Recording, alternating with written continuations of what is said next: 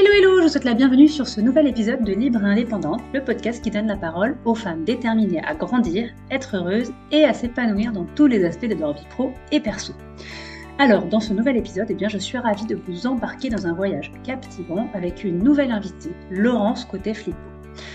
Je voulais, à l'occasion du mois de janvier, tous entendu parler de Dry January ou janvier sec ou du janvier sobre, et bien parler d'alcool. Alors, à 35 ans, Laurence Côté Flippo, juriste et avocate de renom dans l'univers exigeant du BTP, a affronté l'ouragan de la perte brutale de son mari.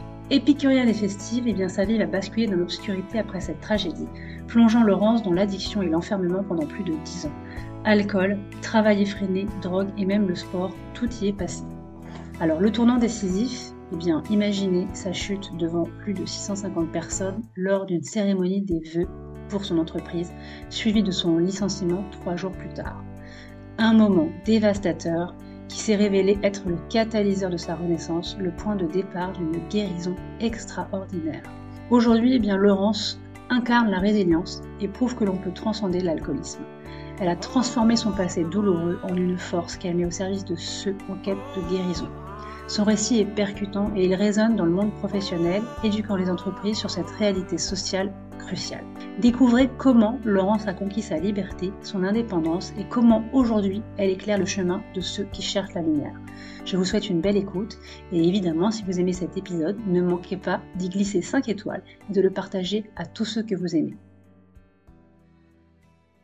Alors, bah, écoutez, merci beaucoup d'être venu sur mon podcast pour nous parler de votre parcours. Donc, vous me faites cet honneur et je suis vraiment ravie. Je vous ai découvert récemment et franchement, j'avoue que j'ai été fascinée par votre authenticité. Eh bien, aujourd'hui, on va parler euh, de ce parcours. Alors, vous êtes consultante en addictologie auteur du livre euh, Non, j'ai arrêté, mais aussi présidente de l'association Janvier Sobre. Vous avez aussi une très belle carrière professionnelle. Donc, je vais vous laisser bien évidemment la parole, vous présenter euh, brièvement et nous expliquer eh bien, votre parcours et ce qui vous a amené à faire ce que vous faites aujourd'hui.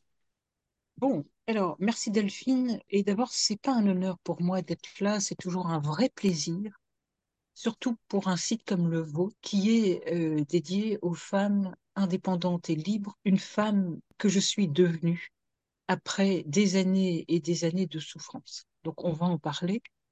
Par ailleurs, alors qui je suis aujourd'hui? Donc je m'appelle Laurence Côté, j'ai 62 ans. Comme vous l'avez dit, effectivement, j'ai un beau parcours professionnel, sauf que finalement, je me rends compte que je me mettais beaucoup de pression pour réussir. Et donc, qu'est-ce que ça veut dire réussir? En tout cas, euh, ce parcours professionnel a eu un terme dramatique à cause de l'alcool. L'alcool m'a projeté par terre à 48 ans. Et euh, finalement, je ne le regrette pas, euh, euh, même si sur le moment c'est très désagréable à vivre, puisque je peux le dire tout de suite, hein, je m'effonde ivre morte à la cérémonie des vœux chez Vinci devant 650 cadres supérieurs et je reste un long moment par terre. Donc c'est pas agréable à vivre, mais finalement c'est peut-être grâce à cette chute que je suis aujourd'hui devenue une femme libre et indépendante. Quelle euh, belle présentation. Ah, vous ne pouvez pas euh, mieux faire qu'en parlant comme ça. C'est extrêmement euh, courageux, moi, je trouve. Alors, vous allez me dire que peut-être pas, mais on a envie d'en savoir plus. 48 ans, c'est la fleur de l'âge pour moi. Alors, 48 ans, effectivement, normalement, une femme de 48 ans s'est mariée, a une belle carrière, a des enfants, etc. Bah, c'était pas du tout mon profil à moi, puisque finalement, euh, à 35 ans, j'ai vécu un drame, alors que j'étais heureuse. Hein. j'étais cette femme qui euh, était mariée, qui voulait avoir des enfants, qui était euh, professionnellement en, en, pleine évolution. Et malheureusement, à 35 ans, je perds mon mari d'une maladie violente et il va mourir dans mes bras. Et là, c'est le, en fait, c'est le drame, le drame de ma vie, parce que je pense que Pierre euh, est peut-être la première personne qui m'a aimée, et c'est peut-être d'ailleurs la seule qui, qui m'aimera en tant qu'homme. Et, euh, et en fait, ça va être tellement brutal que, au lieu d'en parler à un médecin ou à un psychologue mmh. et de me faire suivre sur le plan de, de, de cette souffrance et pour essayer de, de, dépasser ce deuil, eh bien, au lieu de cela, je vais amplifier des habitudes que nous avions hmm. tous les deux, hmm. donc euh, en couple, nous étions dans l'alcoolisme mondain depuis quelques années, c'est-à-dire en fait on aimait les bons vins, les bons champagnes, et le week-end on se lâchait avec des amis et on n'avait pas de limite.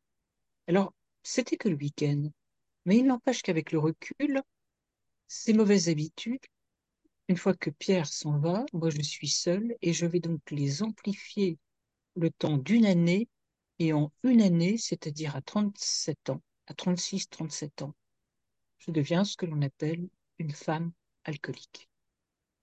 Vous parlez d'alcoolisme mondain. Pour ceux qui ne savent pas ce que c'est que l'alcoolisme mondain, est-ce que vous voudriez bien... Euh, l'alcoolisme mondain, pour moi, effectivement, euh, l'alcoolisme mondain, c'est on ne boit que lorsque l'on est entouré par du monde.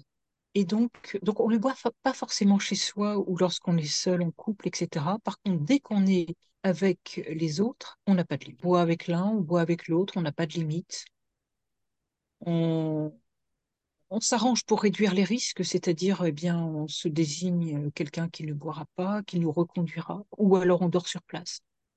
Mais il n'empêche que on est quand même sur un alcool à risque. Et lorsque ça se répète, bien c'est aussi comme ça qu'un jour ou l'autre, on franchit ce que j'appelle la zone rouge, hein, la ligne. En fait, l'alcool mondain, pour moi, on est dans la zone grise.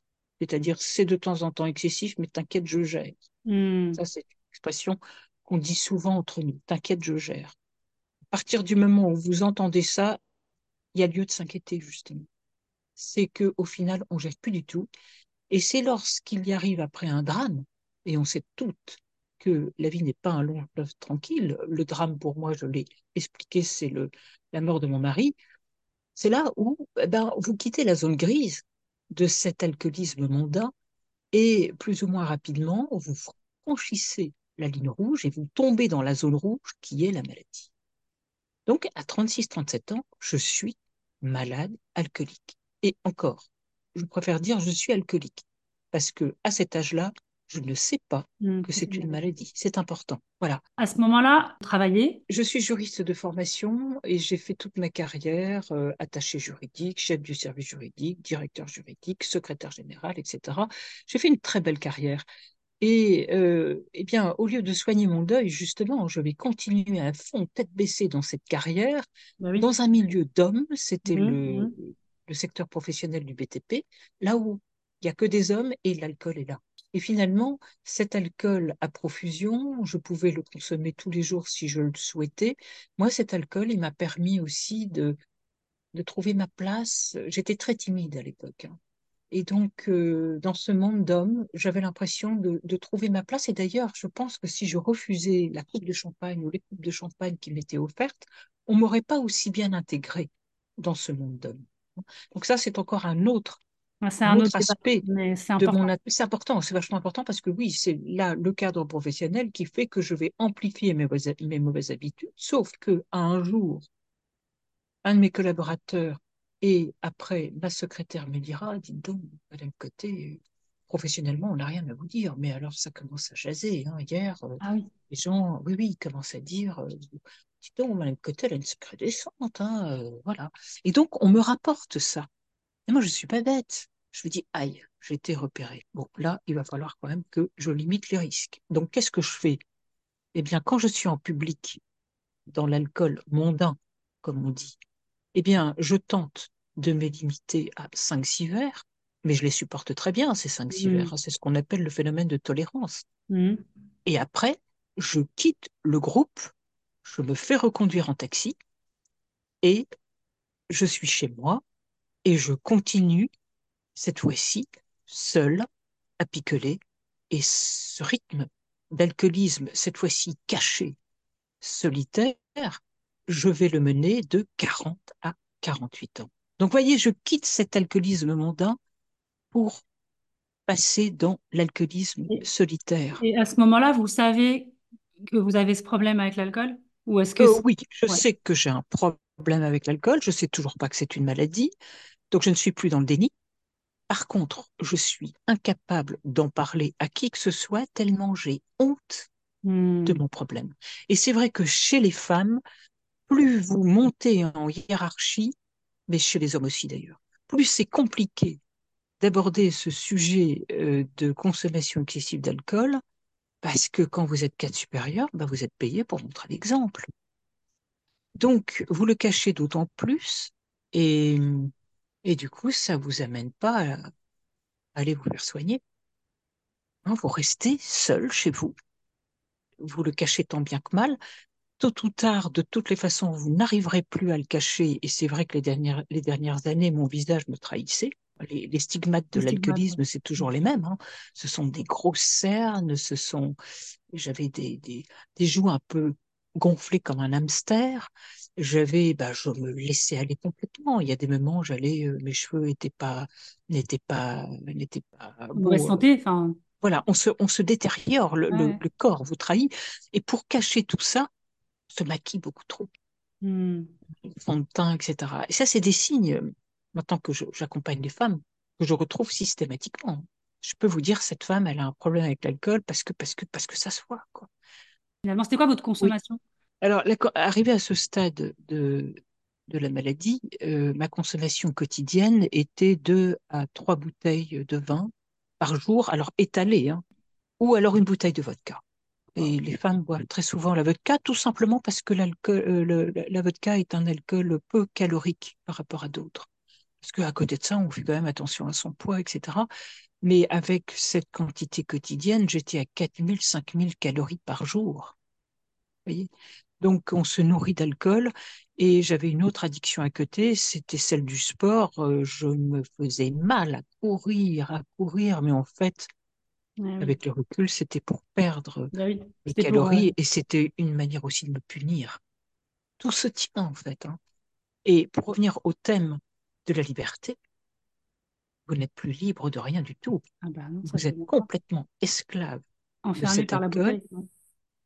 Complètement. Et c'est l'alcool qui contrôle votre vie. Je rate mes rendez-vous, je, je, j'ai quasiment plus d'amis, ma famille veut plus me voir, j'ai pas de conjoint ou j'ai de temps en temps des amants euh, qui boivent autant que moi. Enfin, La famille, elle est au courant? La famille, elle, elle, évidemment, elle s'en rend ma, fa- ma famille est dans le déni. Ah, elle est dans le déni. Complètement. Et elle l'est encore d'ailleurs. La moitié de ma famille est Ah encore. oui? Et la moitié de ma famille ne comprend pas ce que je fais aujourd'hui. Ah Et ouais? dit, mais qu'est-ce que quoi? On t'a encore entendu, mais qu'est-ce que tu fous? Mais t'en as pas ras-le-bol de raconter ton histoire, etc. Oui, c'est effrayant. C'est effrayant. Oui. Et oui, je le dis, je le Ils dis. sont dans le déni parce qu'ils sont eux-mêmes, euh, comment Euh, dans euh, à mon l'alcool avis, à mon avis, ils sont peut-être, certains sont dans la maladie, Ok, ouais. mais on n'en parle pas. C'est tout. Et d'autres sont dans l'excès. Mais vous voyez, il y a encore du boulot. hein. Et c'est pour ça Oui, que oui. j'accepte systématiquement de pouvoir euh, témoigner quand une personne comme vous s'intéresse au sujet. Pour moi, c'est un plaisir de le faire parce que je sais que ça va aider. Ça va aider des personnes qui souffrent, qui se cachent, qui se sentent incomprises, qui ne savent toujours pas que c'est une maladie et que donc il ne faut pas avoir honte de cela. Et vous avez donc compris, cette honte, finalement, va me faire perdre huit années avant, enfin, grâce à cette chute, bah, ma Alors, qu'est-ce maladie. qui se passe à ce moment-là, du coup? Qu'est-ce qui fait que ce jour-là, vous chutez? Ah bah, parce que mon corps n'en peut plus. D'abord, je ne voulais pas, je ne voulais pas aller à cette cérémonie, à cette cérémonie des vœux. Je ne voulais pas. Mais on m'a obligé à aller. Alors que tout le monde savait dans la société que j'avais le problème. Donc, à mon avis, je pense qu'on on a voulu me projeter par terre. D'abord, Ah trois jours plus tard, j'ai été licenciée. Mais euh, c'est le plus beau jour parce que je suis par terre. Certes, c'est pas agréable, mais finalement, trois jours plus tard, je suis convoquée chez le DRH qui me dit, euh, Madame Quetet, euh, le président souhaite euh, que vous nous quittiez. Vous avez commis une faute grave. Nous avons préparé tous les papiers. Vous n'avez plus qu'à signer. Et là-dessus, dans ma grande naïveté, je lui dis, mais vous savez, monsieur, je comprends votre attitude, c'est pas bien ce que j'ai fait, je comprends votre décision, mais vous savez que je n'ai plus bu depuis trois jours. Et là, il me dit, écoute, vos problèmes d'alcool, on n'en est pas là, ça n'est pas notre problème, euh, on n'est pas là pour discuter de ça. Et il rajoute ceci, il me dit, de toutes les façons, nous étions au courant et je vous avais mis sous surveillance. Et il m'explique comment, avec ses petites persiennes, parce que son bureau était en face du mien, il me surveillait. Donc il savait exactement l'état dans lequel j'étais. Et là, je lui dis, mais monsieur, mais si vous étiez au courant, pourquoi vous n'êtes pas venu me parler? Si vous saviez la détresse qui était la mienne, si vous saviez le nombre de fois où j'ai ouvert la fenêtre et j'ai voulu me balancer, on était au troisième étage et je ne l'ai pas fait parce qu'on était en plein syndrome des suicides de France Télécom. Et justement, je ne voulais pas salir votre image de marque. Et là, il me répète, on s'en fout, signez là. Et là, je dis, non, non, je ne signerai pas. Je ne signerai pas, c'est pas bien ce que vous faites. Et je suis repartie, et là, j'ai eu la chance, trois jours plus tard, de nouveau, de rencontrer le médecin.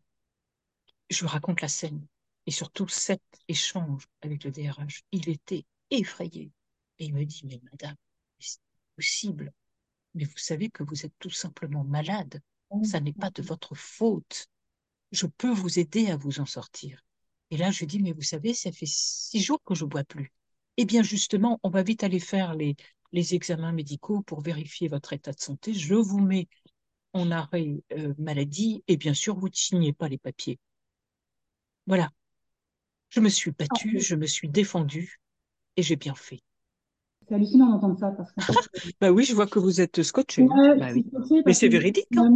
Euh, c'est tellement un sujet. Euh... J'ai rien inventé, Delphine. Hein. C'est la vérité. Ça, je crois euh, sur parole. Je pense ah, on ne pourrait pas inventer un truc pareil. Il n'y a pas grand-chose de fait à ce niveau-là. C'est-à-dire qu'en fait, c'est une maladie, sauf que les gens, sauf que c'est tellement ancré dans la société, en fait, l'alcool. Il y en a partout.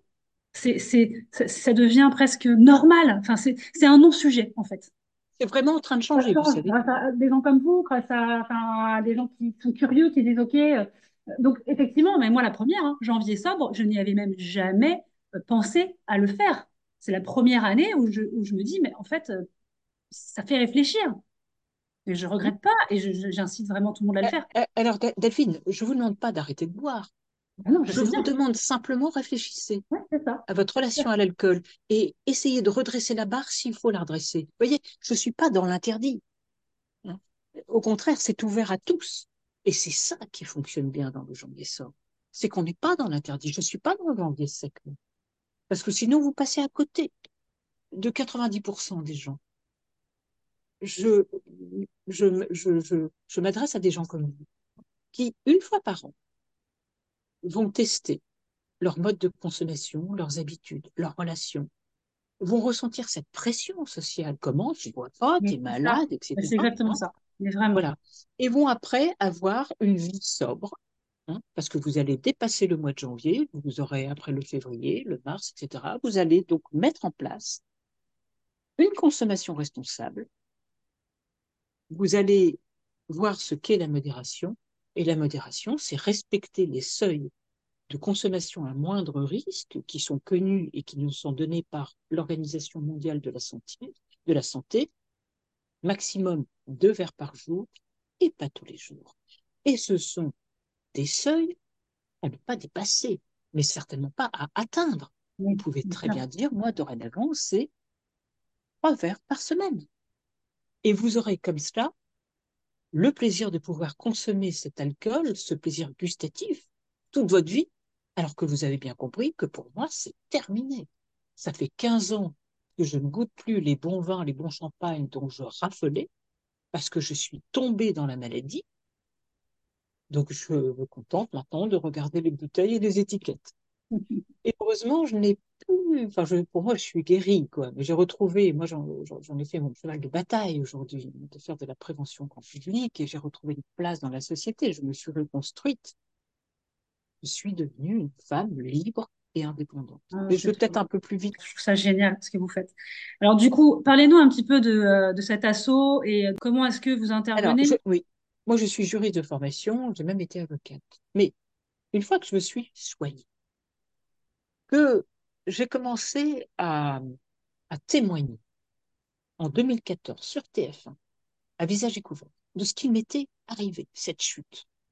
J'ai eu des centaines de milliers de témoignages d'hommes et de femmes me disant Oh, c'est formidable, madame, enfin quelqu'un qui parle, etc., etc.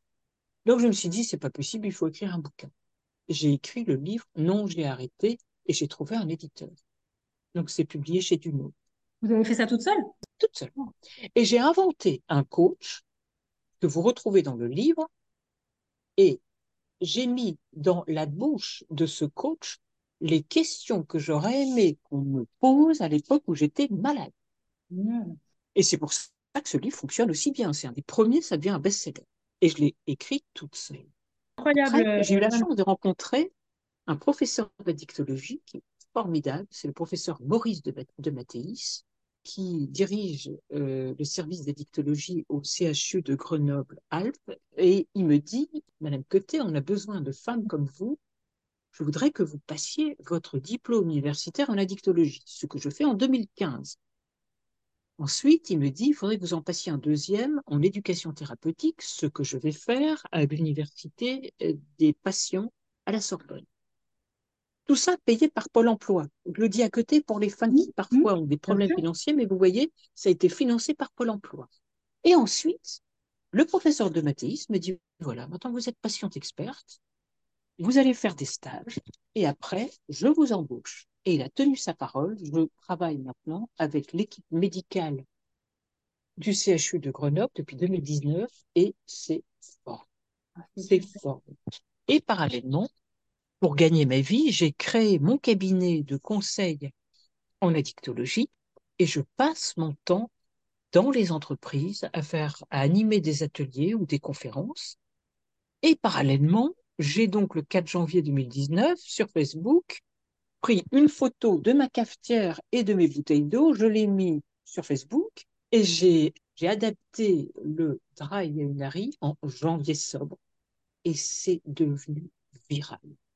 Ça a été repris très rapidement par les médias et aujourd'hui on est quand même euh, à la sixième édition et je pense que vous ne pouvez pas dire que vous n'en avez pas entendu parler. Ah ben Tous les médias l'ont relayé. On est le 15 janvier et le 16 janvier demain on est à mi-parcours du janvier sobre. Et bah là, je vais vous quitter, Delphine. Après, je m'en vais. tout le reste du mois, c'est pour des conférences dans les entreprises, dans des municipalités et dans des écoles pour les lycéens, les collèges. Et euh, donc voilà, vous voyez. Bah, tous les milieux et tous les âges, dans tous les cas. Donc, euh, je suis, mais je suis devenue une femme comblée. Et pour toutes les personnes qui m'avaient vue par terre et qui m'avaient lâché hein, complètement, et qui m'avait dit de toutes les façons, tu es foutu, tu es grillé. Ça me souvient que pour moi, ça avait été très, très dur à entendre parce qu'en plus de la maladie et donc du parcours de soins qui est très compliqué, j'avais cette double peine de, du regard négatif de, des gens. Et ben finalement, je leur en veux pas parce que je pense qu'elles ne savaient pas ce qu'elles disaient. Moi-même, je savais pas que c'était une maladie, mais j'espère qu'en me réécoutant, et en me voyant maintenant dans des podcasts ou à la télévision, j'espère que ces personnes ont maintenant réfléchi sur ce qu'il m'était arrivé et sur ce qui peut arriver à n'importe qui. Dans tous les cas, il faut libérer cette parole parce que euh, vous parliez de honte tout à l'heure et notamment plus chez les femmes, j'ai l'impression que c'est encore plus ancré que chez les hommes. Euh, si on libère pas la parole, si des femmes comme vous ne viennent pas euh, témoigner si des femmes comme moi ne viennent pas se dire, OK, je m'interroge sur l'alcool. La, sur sur moi, j'en ai parlé hein, avec des amis avant Noël, mais vraiment mes amis les plus proches. On a commencé à parler de ce sujet-là et on s'est rendu compte que depuis qu'on est toute jeune, à part les grossesses, parce qu'on a eu, moi j'ai eu deux grossesses, donc deux fois neuf mois, eh bien je pense que jamais, depuis mes 17, peut-être même mes 16 ans, je n'avais arrêté de boire pendant 30 jours consécutifs. Parce qu'en fait, ça va très très vite. On est très entouré, on a des amis, euh, un peu moins maintenant parce que je suis plus âgée et que je sors peut-être moins, mais il fut un moment euh, entre la vingtaine, la trentaine, 35 ans, où tous les week-ends, on a quelque chose. Et en dehors des week-ends, on a toujours des choses à fêter. Donc en fait, rares sont les moments finalement où on, ne boit pas. Et, quand on discute avec, euh, avec des gens, on, peut, enfin, on se rend compte que c'est pour tout le monde pareil. Donc c'est un vrai sujet qui touche tout le monde depuis tout jeune. Voilà, depuis 16-17 euh, euh, ans, il y, a, beaucoup d'alcoolisme chez les jeunes aussi. Hein.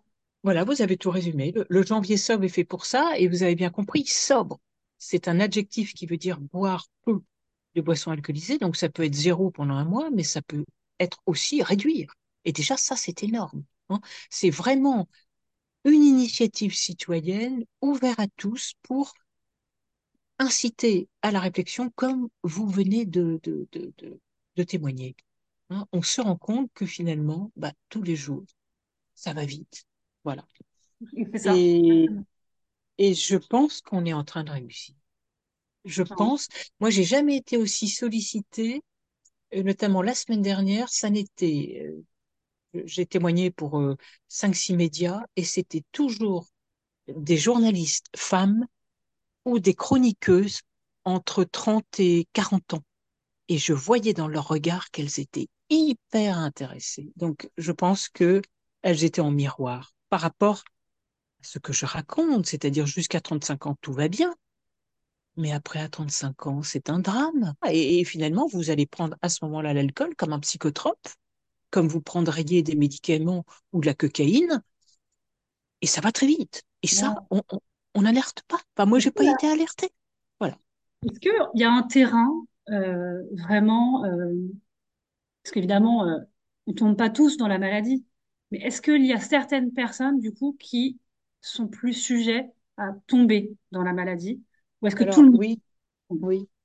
Ça, les, les médecins répondront bien mieux que moi là-dessus, mais effectivement, on va dire que d'abord, on n'est pas tous égaux face à l'alcool.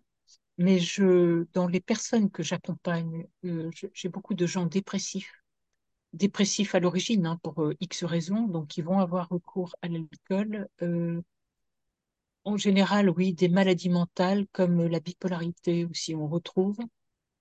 Et ils auront donc à ce moment-là plus tendance à, à boire. Mais on mélange aussi avec d'autres d'autres drogues. hein. On est, on est rarement sur une seule drogue. hein. Si je prends mon cas, moi-même étant dépressive depuis très jeune et encore plus depuis la mort de mon mari, euh, sachant que l'alcool amplifie votre dépression. Oui. Hein. Et donc tout ça, après, on travaille avec le médecin et il va vous donner des, des, des médicaments hein, pour, pour vous aider euh, à- dans le parcours de soins. Mais donc on est souvent, je le disais, en polyaddiction, on est souvent sur plusieurs produits. Moi, si je prends mon exemple, j'étais alcool en premier, après il y avait de la cocaïne. Quand, quand ça se baladait, ben, je la sniffais. J'en, j'en achetais pas, mais quand il y en avait, je la sniffais. Quand on m'en en, quand on proposait. Mhm. Mhm. Les psychotropes. À la fin, je mélangeais tout entre le Xanax, donc les benzodiazépines et les somnifères pour essayer de dormir. Après, j'avais des comportements addictifs. J'avais des crises de boulimie. Donc, je me remplissais aussi euh, pour calmer mes angoisses de nourriture cette fois-ci. Et euh, le sport, ça j'en ai parlé, et également le travail. Voilà. Donc, j'étais un cocktail d'addiction. Et le parcours de soins, justement, qui a été très long, hein, le parcours de soins, il a duré une dizaine d'années quand même. Pour être vraiment celle que je suis, avec beaucoup de recul par rapport à tout ça, et vous voyez, je suis plus en danger maintenant, je peux raconter ma vie. J'ai mis dix ans, étape par étape, Le livre a été une étape, euh, une première Le étape. livre a été, le livre a été une étape, euh, et d'ailleurs, je suis en train de, d'écrire mon quatrième livre qui sera vraiment le livre euh, de la guérison, quoi. Hein. Le livre est une étape, oui. Est une étape. Ce livre, en fait, je l'ai écrit euh, suite à un deuxième deuil. Ma petite sœur, qui avait un problème d'alcool aussi, va mettre fin à ses jours. Ça, c'est terrible parce que j'adorais ma petite Marie. Et donc, euh, et donc, je me lance de nouveau dans l'écriture. Et ce livre a été thérapeutique pour moi. Il m'a permis de, d'essayer de dépasser euh, la mort de Marie sans retomber dans l'alcool. Tandis que le quatrième livre que, que, que je, que j'écris, je sens que c'est un livre très mûr, mais ça va être aussi mon expérience de patiente experte. Hein, puisqu'aujourd'hui, je, je suis à la croisée des chemins entre les patients qui souffrent d'alcoolisme et les soignants qui les accompagnent, et moi, je suis au milieu pour transmettre les messages des, les uns aux autres. Vous faites un peu le trait d'union, en fait. Enfin, le, le, le- Voilà. C'est vraiment, je, je m'attendais pas du tout à terminer comme ça, mais c'est ce que j'aime d'ailleurs le plus dans tout ce que je fais. Et, et ça me permet de toujours rester sur le terrain, Je- de, de savoir de quoi je parle, en fait. Hein. Génial, génial. Et puis, Ouais, bah, parce que si vous voulez témoigner et raconter des choses dans les médias, etc., il faut d'abord savoir de quoi vous parlez. bien sûr, donc, Ah, moi, je, je lâche pas le terrain. bravo, euh, c'est, j'adore, j'adore. Je, je vous raconter ça avec, euh, en plus, cette douceur. euh, Enfin, je trouve ça super. Alors, du coup, on va parler de, euh, de votre définition de la liberté et de l'indépendance, mais euh, je crois que Ah, vous c'est l'avez la fin déjà du, c'est la fin du podcast, alors. Mais là, Alors, j'ai réfléchi. J'ai réfléchi tout à l'heure, je me suis fait une balade avec mes trois chiens. euh, parce que pour moi, la marche, c'est de la méditation. Alors, ben, être libre, c'est peut-être pour moi le bien le plus précieux aujourd'hui, puisque je l'avais perdu à cause de l'alcool. Et que euh, il faut pas toucher à ma liberté aujourd'hui. Voilà, j'ai cette liberté de parole, cette liberté de, de, de penser, de construire euh, mes pensées, cette liberté euh, gestuelle, etc., la liberté d'aller me balader, la liberté d'accepter ou non tel ou tel podcast ou telle émission de radio, etc. Cette liberté, il faut pas y toucher. Et c'est d'ailleurs à partir de ma liberté que j'ai conçu le janvier sobre.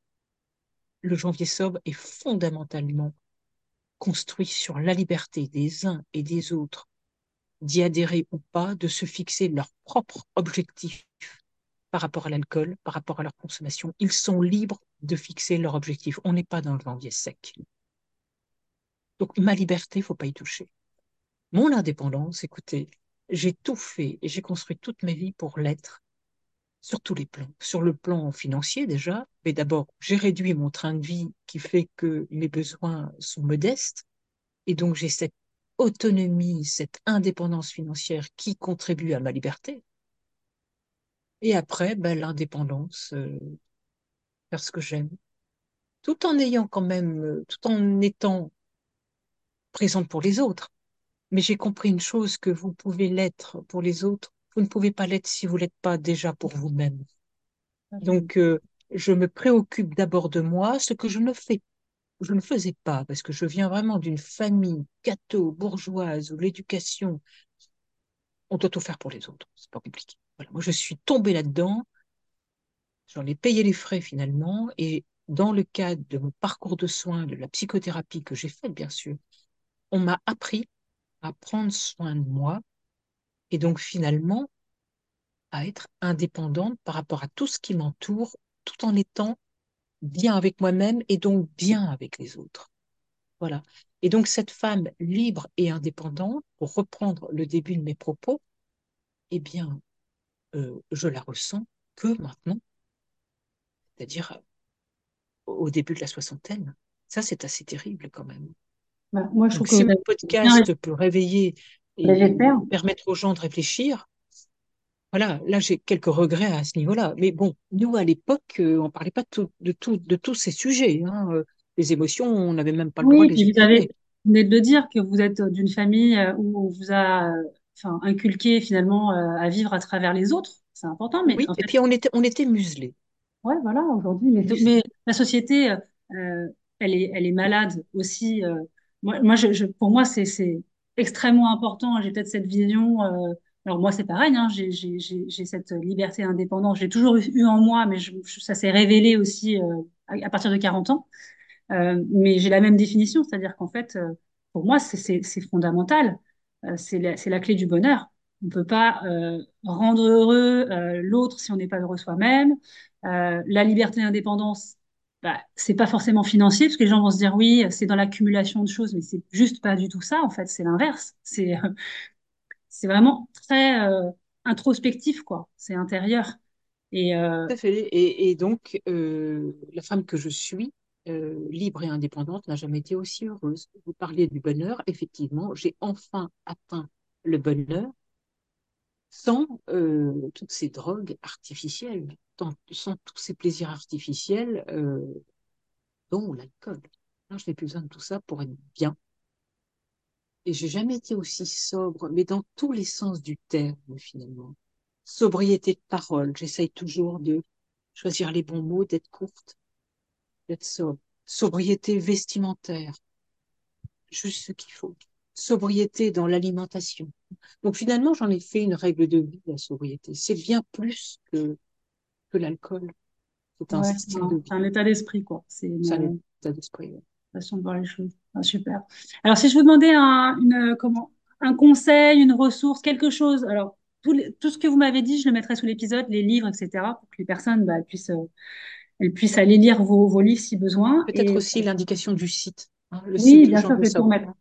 Euh, mais si vous aviez une, une donc euh, bah, un conseil, vous en avez donné plein des conseils, mais une ressource, ah quelque chose le, qui vous a... le conseil que je donne toujours, c'est dépasser la honte qui peut être la vôtre si vous pensez à m'écouter que vous avez peut-être un problème d'alcool. Surtout ne faites pas comme j'ai fait, c'est-à-dire perdre des années.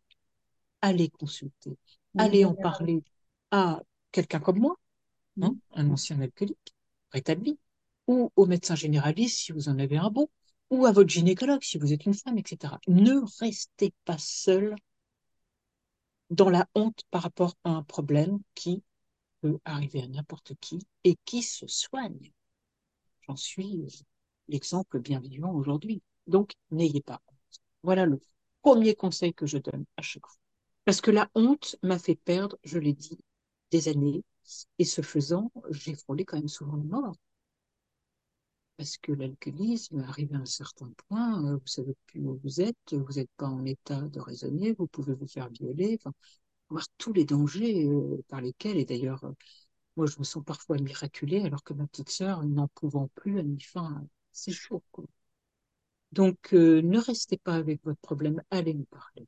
Vous avez eu des moments durant enfin, voilà, toute cette maladie, vous avez eu envie de vous en sortir, mais que vous n'avez pas réussi Il y a eu des tentatives ou pas? Bien sûr, bien sûr, bien sûr. Arrivé à la fin, les dernières années, tous les jours, je me disais, ce soir, je ne bois pas. Je faisais tout pour ne pas boire, c'est-à-dire, j'avais plus de bouteilles chez moi.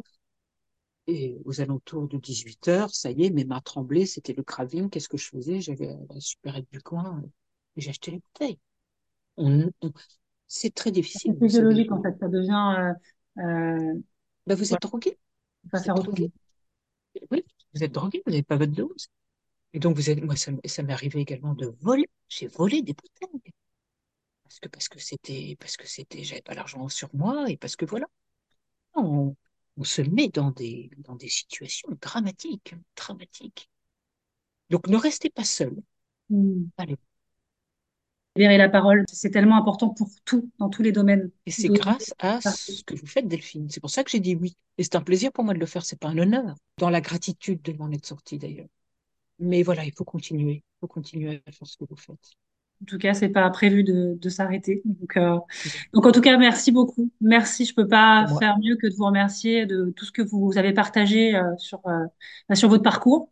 Je trouve ça, comme je vous l'ai dit, hein, je trouve que c'est courageux. Mais euh, c'est grâce à des gens comme vous aussi qu'on change le monde et qu'on euh, fait bouger les lignes. Euh, et puis de toute façon, je remets tout sur l'épisode. Et puis, puis voilà. Puis je vous dis à très bientôt. Je vous suis sur les réseaux. Et, puis je vous souhaite ben, voilà, de pouvoir grandir et d'aider un maximum de personnes dans en tout cas cette association du jour sobre.